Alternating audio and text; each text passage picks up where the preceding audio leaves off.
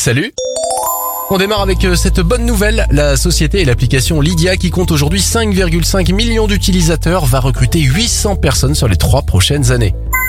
Bonne nouvelle pour euh, la biodiversité. Maintenant, pour la première fois en France, un raton laveur a été observé et photographié dans les Cévennes. Enfin, bonne nouvelle pour les fans de cinéma, Canal ne diffusera plus la cérémonie du Festival de Cannes. Selon plusieurs informations, le festival devrait être diffusé par France Télévisions et donc accessible gratuitement à tous. C'était votre journal des bonnes nouvelles. Vous pouvez le retrouver maintenant en replay sur notre site internet et sur notre application Radioscoop.